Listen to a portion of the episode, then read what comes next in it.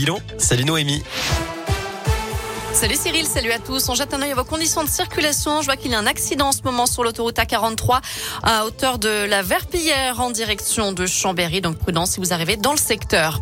À la une, Jean Castex et Olivier Véran face aux Français ce soir. Ils tiendront une conférence de presse à 19h au cours de laquelle le Premier ministre va dévoiler un calendrier précis de levée progressive des restrictions sanitaires. On devrait donc en savoir plus sur le télétravail, les jauges pour les grands événements ou encore la réouverture des discothèques.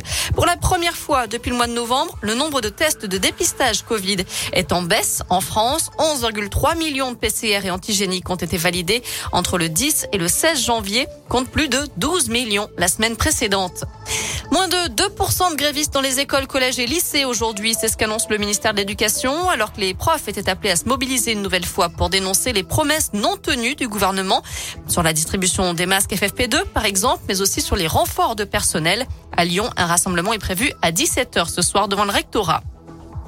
Un drame hier en Haute-Savoie. Un adolescent a perdu la vie après avoir chuté dans un étang gelé sur la commune de Poisy, près d'Annecy. Il était avec un camarade lorsque la glace a cédé sous leurs pieds. L'un d'eux a réussi à sortir de l'eau glacée. L'autre a été extrait en arrêt cardio-respiratoire et transporté à l'hôpital, mais il n'a pas survécu. Et puis la commune de Champagnol dans le Jura sous le choc au lendemain du drame qui a coûté la vie à quatre lycéens hier. Deux élèves de seconde et deux élèves de terminale qui ont fait une chute de 10 mètres dans un lac avec leur voiture. Un cinquième jeune s'en est sorti. Il a réussi à s'extraire de la voiture avant de donner l'alerte. Selon le procureur de la République, le véhicule aurait dérapé sur une route verglacée. Une enquête est ouverte pour homicide involontaire. Au lycée où les victimes étaient scolarisées, une cellule d'écoute est en place depuis ce matin. Un Lyonnais jugé aujourd'hui en Iran, Benjamin Brière, est détenu depuis un an et demi. Il est accusé d'espionnage et de propagande contre le régime. Il avait été arrêté en mai 2020 après avoir utilisé un drone dans un parc naturel d'Iran. Selon son avocat, il voulait juste prendre des photos pour son compte Instagram et il risque la peine de mort. Twitter doit détailler ses moyens de lutte contre la haine en ligne. La Cour d'appel de Paris a confirmé aujourd'hui une décision du tribunal correctionnel rendue en juin dernier.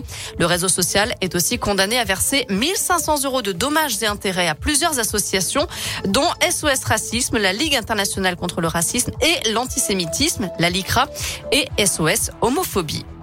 On termine avec un mot de foot. J-1 avant le derby OL-ASS avec une jauge à 5000 spectateurs à l'OL Stadium, dont 2000 abonnés lyonnais tirés au sort. Sans surprise, les supporters de Saint-Etienne ont reçu ce matin une interdiction de se déplacer à Lyon, signée du ministère de l'Intérieur.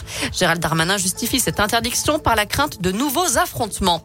Voilà pour l'actu. Côté météo cet après-midi, bon, ça reste bien gris dans l'ensemble. Quelques flocons sur les reliefs et des températures qui n'excèdent pas 4 degrés.